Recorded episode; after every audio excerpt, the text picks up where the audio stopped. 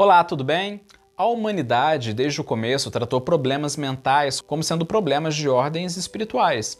Mas depois, com o fortalecimento da ciência, o fenômeno mediúnico e as experiências místicas, que sempre foram normais em muitas religiões e culturas ao longo da história, passaram a serem tratadas como doenças. Não é por acaso que o próprio Freud tratava a religião como uma neurose. E até hoje, alguns profissionais da área da saúde tratam a experiência espiritual ou como uma psicose ou como charlatanismo, ensinação, o que, na minha opinião, é um grande preconceito. Afinal, as religiões fazem parte do patrimônio cultural da humanidade e grande parte das pessoas do meio religioso não mostram nenhum sinal de doença mental. Já agora, o austríaco e pai da psicologia analítica, o Jung, tinha uma visão de que a experiência mística pode ser uma experiência saudável na vida das pessoas. Então ficam as perguntas: como diferenciar a experiência mística de um transtorno mental? Como saber se determinado fenômeno é um problema de saúde mental ou supostamente de ordem espiritual. E hoje nós vamos juntos responder essas perguntas usando as referências bibliográficas que vão estar aqui na descrição.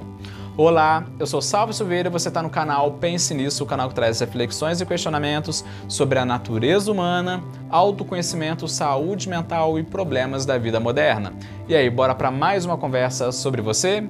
Então, apesar de termos mais perguntas do que respostas quanto a isso, é importante termos alguns critérios para saber separar as coisas e evitar tanto preconceito por parte de profissionais da saúde, como também equívocos das religiões que podem oferecer soluções perigosas a pessoas com transtornos mentais. Mas antes de começar essa conversa, eu preciso deixar quatro observações. A primeira e mais importante delas, eu quero agradecer ao professor e pesquisador Alexandre Moreira, da Universidade Federal de Juiz de Fora, pela enorme contribuição dele nos estudos científicos que tentam responder essas perguntas. Os estudos dele vão estar todos aqui na descrição. E é com base nos estudos dele que eu vou te mostrar nove sinais que podem te ajudar a diferenciar o transtorno mental de uma suposta experiência sobrenatural. Em segundo lugar, essa é uma conversa complexa, por isso esse vídeo vai ser um pouco mais longo que o habitual para não haver equívocos e ficar tudo muito bem explicadinho. Em terceiro lugar, eu não acredito em fenômenos sobrenaturais, mas eu creio que a mente humana e principalmente o nosso inconsciente sejam complexos demais para poder serem entendidos apenas sobre o prisma da modernidade. E eu vejo as religiões como um dos maiores patrimônios da humanidade, uma das maiores fontes, se não a maior fonte de riqueza existencial. E em quarto e último lugar, eu devo lembrar que tudo isso que eu vou falar aqui são sugestões dos próprios autores dos estudos e eles deixam bem claras limitações em se fazer esses tipos de estudos, apontando que precisam de mais evidências para estar tá testando esses critérios que eles apontam. Beleza? Então bora então para nossa conversa de hoje. Em primeiro lugar, um dos fatores que para mim é principal para diferenciar a doença mental da experiência espiritual é a ausência de doença. Aqui a regra é simples: quanto mais sintomas de transtorno mental a pessoa tem, tá na cara que é um transtorno mental, não uma experiência mística óbvio, não é mesmo? Transtorno mental esse que toda a vida da pessoa é afetada por aquilo, e somando isso a algum histórico de transtorno mental dela. O que é bem diferente da pessoa saudável, supostamente médium, digamos assim, ou que tem experiências espirituais. Geralmente ela não se encaixa em diagnósticos psiquiátricos. Ela tem uma saúde mental normal e, inclusive por isso, é importante descartar todas as hipóteses de doenças mentais e para conseguir isso, temos que utilizar profissionais da saúde antes de chegar a qualquer conclusão sobrenatural. Um exemplo bem claro disso é a própria experiência de quase morte, em que o indivíduo chega a se ver fora do corpo e tem experiências espirituais, como por exemplo ver uma entidade sagrada, é, passear em algum lugar e depois se tornar. E o problema é que muitas vezes o indivíduo com estresse pós-traumático pode ter essa ilusão e achar que ele é um médium. E por isso achar que é mediunidade e não tratar, podendo se aprofundar ainda mais no problema. Enquanto isso, em relatos de quase mortes em relação com estresse pós-traumático, é notado o bom funcionamento psicológico das pessoas que têm essa experiência, sem ligação alguma com estresse pós-traumático. Outras relações também ocorrem, e se falando de histórico de problemas mentais e saúde mental, é que cerca de 90% dos bipolares afirmam terem tido algum transe mediúnico ou algo do tipo. O abuso na infância também está muito presente nos casos de falsas experiências espirituais na fase adulta. Já estou até vendo o pessoal mandando para mim perguntas perguntando se é mediunidade ou é transtorno mental, mas eu quero só lembrar que isso que eu falei aqui não é diagnóstico e só quem pode dar diagnóstico é profissional da área da saúde, coisa que eu não sou, tá bom? Então eu não vou poder te ajudar caso me faça alguma pergunta do tipo. Em segundo lugar, outro ponto que ajuda a diferenciar a doença mental da suposta experiência espiritual é a existência de uma atitude crítica sobre a experiência que a pessoa está vivenciando. O indivíduo com transe derivado de doença mental ou mediunidade falsa, ele pode achar que aquilo é real e ponto final. Já agora, o suposto médium saudável, ele vai botar aquilo em dúvida, não vai ter certeza, vai separar o real do abstrato, vai saber separar bem as coisas. Sendo esse o maior desafio, tanto do meio religioso quanto dos profissionais de saúde. Afinal, algumas doenças chegam a ter muita semelhança com a suposta experiência espiritual como por exemplo a esquizofrenia. A esquizofrenia, por exemplo, tem muitos pontos em comum com os relatos de, de mediunidade. Por exemplo, tem uma elevação no nível de consciência, o indivíduo pode se sentir transportado além do próprio self, com uma perda das fronteiras entre o self e os objetos, e eles podem se sentir envolvidos em luz e comunhão com o divino. Mas o transe espiritual saudável, a pessoa tem o controle das emoções, tem o pensamento claro, não tem nenhuma quebra de estrutura de pensamento, o que é bem diferente da esquizofrenia, em que a pessoa tem uma enorme confusão mental, tem uma grande instabilidade emocional, pode surtar, perder por completo contato com a realidade, sair quebrando tudo e até atacar os outros, ou seja, um grande caos mental. Em resumo, a suposta experiência espiritual tem nela uma existência, uma atitude crítica sobre a experiência em que o indivíduo está vivenciando ali no momento. Então, nós vamos agora para o terceiro item para ajudar a diferenciar a doença mental da experiência espiritual. É a ausência de prejuízos sociais e profissionais. O indivíduo com problema mental, ele não vai conseguir controlar o que ele sente, e isso pode impactar na vida cotidiana dele, o que é bem diferente da suposta mediunidade saudável. Por exemplo, a pessoa saudável, ela não vai, entre aspas, incorporar uma entidade no local de trabalho. Ela vai incorporar no local religioso apropriado aquilo. Mas é claro que pode acontecer dele sentir algo paranormal no trabalho, por exemplo, ter uma visão ou ouvir algo, ouvir voz ou algo do tipo. Mas a pessoa vai saber separar as coisas, sabendo lidar com aquilo, sabendo que os outros não estão vendo e vai ficar na dela. Não vai se desesperar, não vai sentir nenhum tipo de desordem mental, afinal, é uma pessoa saudável. Então, em resumo, uma pessoa saudável, sem sinais de transtornos mentais, ela leva uma vida sem ter prejuízos sociais ou profissionais, bem diferente da pessoa com distúrbio mental. Então agora nós vamos para o quarto sinal, que é diferenciar a doença mental da suposta experiência espiritual é o fato de a experiência ser controlada. A pessoa sem sinais de doenças mentais consegue controlar toda a experiência quando ela ocorre, ela não vai ficar fora do ar na vida concreta. Segundo o artigo científico que você pode encontrar aqui na descrição, geralmente a experiência espiritual é mais suave, é mais gradual, não gera tantas sensações desagradáveis e não gera conflitos. A pessoa consegue separar o que é do mundo concreto do que é do mundo abstrato são experiências mais bem integradas ao dia a dia. Já agora no caso da experiência relacionada ao transtorno mental, ela é intensa, é, ocorre de uma forma abrupta, gera muitas sensações ruins de sentir, como calafrios, tremores, a pessoa pode ter dificuldades em separar o que é real do que é imaginário e com isso pode trazer perturbações no dia a dia. Em quinto lugar, um dos pontos que pode ajudar a diferenciar a doença mental da experiência espiritual é o fato da experiência ter uma curta duração, a experiência espiritual no caso.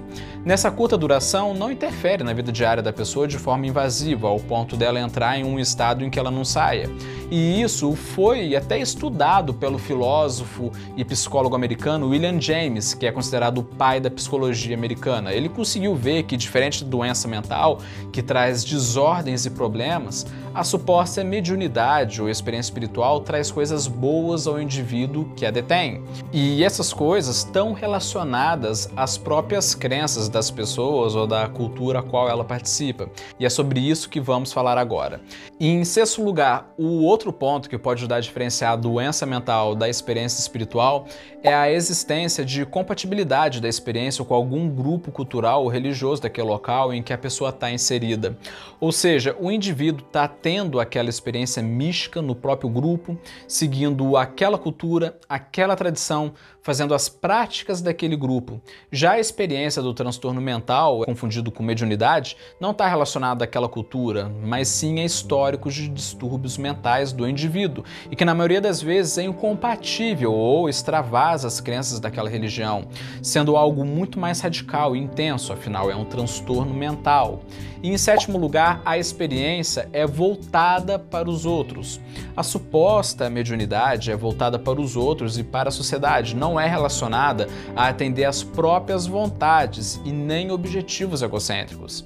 Já agora, a falsa mediunidade, que é o transtorno mental, é o oposto. A pessoa pode distorcer por completo a visão sobre ela própria, fazendo ela achar que ela é iluminada, achando que ela é especial, achando que ela está acima dos outros. Em certos casos ela pode até se isolar dos outros para não querer se misturar, pode ter pensamentos delirantes, pensamentos egocêntricos, por se achar como representante do bem na Terra, o escolhido. Inclusive, tem alguns estudos que associam experiências místicas a pessoas com graves transtornos de personalidade, como por exemplo narcisistas e borderlines, pessoas com transtornos de personalidade devido ao fato de terem uma frágil integração psicológica e elas tendem a achar que vivenciam experiências de iluminação. Não é por acaso que vemos muitos narcisistas, muitos borderlines tendo um sucesso estrondoso no meio religioso, no meio místico, conseguindo encantar e manipular multidões em prol dos próprios interesses egocêntricos e até mesmo virarem celebridades no meio, como vemos muito aqui no Brasil em vários escândalos que vivem estourando, não é mesmo? Então, em resumo, a experiência espiritual ela está mais associada em prol dos outros a algo altruísta e já agora no caso da doença mental ela está associada ao egocentrismo. Agora vamos falar então do oitavo tópico, que é a experiência gerar crescimento pessoal. Mas antes de eu falar sobre isso com você, eu tenho um recadinho rápido para você. Você, esse vídeo está te ajudando? Você sente que ele pode ter um grande impacto na sociedade, na vida das pessoas, das pessoas que você gosta? E você quer um mundo melhor através de mais conteúdos como esse na internet? Se sim, então eu quero te convidar para você se associar ao Estudo que a Vida Muda Academy e lá poder ajudar a fazer mais vídeos como esse que visa fazer um mundo melhor e mais saudável e ainda poder em troca ter evolução contínua com técnicas de produtividade pessoal com foco na formação de hábitos, com teoria e prática, tudo só por R$14,90 por mês, em que você pode parar a qualquer momento sem burocracia alguma. Para você, R$14,90 pode ser pouco, mas para gente que está começando agora e está precisando de financiamento, é muito. E esse projeto é um projeto feito por várias mãos, inclusive as suas. Então, se você quiser, clica no primeiro link da descrição ou no primeiro comentário para saber mais. O mundo e as próximas gerações vão ficar gratos a você pela sua ajuda, pois o pouco que vamos fazer juntos pode ter um alto impacto no futuro das pessoas. Beleza? Vamos voltar aqui então aqui para nossa conversa. Em oitavo lugar, o que diferencia doença mental da experiência espiritual é a ausência de sofrimento psicológico. O motivo é simples. Geralmente o sofrimento está associado à doença, embora por parte das pessoas que seguem tais religiões relatarem um pequeno sofrimento no começo, pelo fato de no começo não entenderem o processo. Mas o normal é conseguirem manter as práticas normais sem sofrimento, à medida em que aprofundam no grupo religioso, em que as ajudam. Mas é um sofrimento que não se compara ao sofrimento de uma doença mental e nem entra em um diagnóstico plausível. Em nono lugar, e por último, e um dos pontos que diferencia a doença mental da suposta experiência espiritual, é a experiência gerar crescimento pessoal, pois a pessoa ela usa como fonte de significado para a vida e indiretamente ou diretamente impacta toda a vida dela. Vira uma questão existencial para ela, o que é bem diferente da falsa mediunidade, que é relacionada a problemas mentais, em que a pessoa, ao invés de evoluir, ela vive regredindo, tendo prejuízos em várias áreas da vida. Então, falamos aqui dos nove sinais que ajudam a diferenciar verdadeiros problemas mentais de supostas experiências espirituais, mas ainda não acabou. Eu acho importante fazer aqui outras ponderações. Uma pesquisa que foi feita na Grã-Bretanha, na Alemanha e na Itália, com 13 mil pessoas, constatou que 38% delas já tiveram alguma alucinação. E dessas pessoas, 5% apresentavam uma ou mais alucinações por semana. A questão é que na sociedade industrial em que vivemos, transtornos mentais são cada vez mais frequentes, principalmente devido ao aumento do estresse, sendo que no nosso organismo o estresse se manifesta de diversas formas. E uma das formas de se manifestar isso é através de alucinações ou psicoses, sendo que elas podem sim serem confundidas com eventos espirituais. Ainda mais hoje em dia, com todo esse individualismo, com toda essa exigência de produtividade, com problemas de trânsito, com problemas de violência urbana, com crises econômicas e desemprego, sendo que o estresse gerado atualmente está na base de muitas psicoses em que as pessoas podem ter a falsa sensação de terem visões ou ouvirem vozes.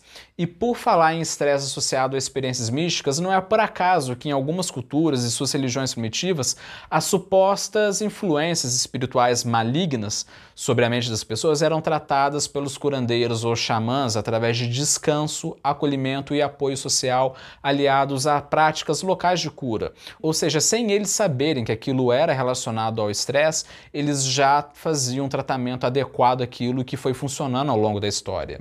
Então, concluindo aqui a nossa conversa de hoje, é importante a pessoa, antes de concluir que ela seja médium ou concluir que teve algum evento espiritual, tentar descartar todas as hipóteses patológicas usando para isso profissionais da área da saúde. E se tal indivíduo for patológico, tiver algum transtorno, eu acho que seja até bom ele frequentar alguma religião para ajudar ele a carregar a cruz da patologia, desde que tal religião não interfira no tratamento dado pelo profissional de saúde.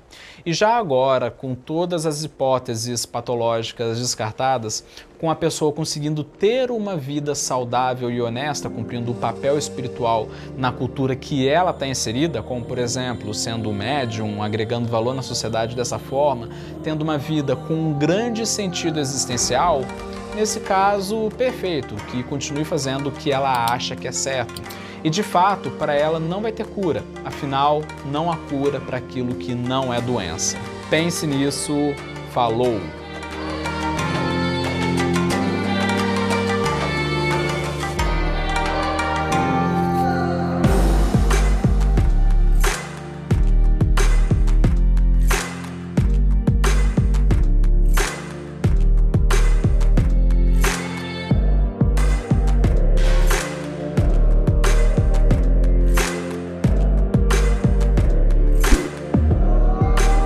O projeto precisa da sua ajuda. Acesse o primeiro link da descrição e faça parte dessa missão.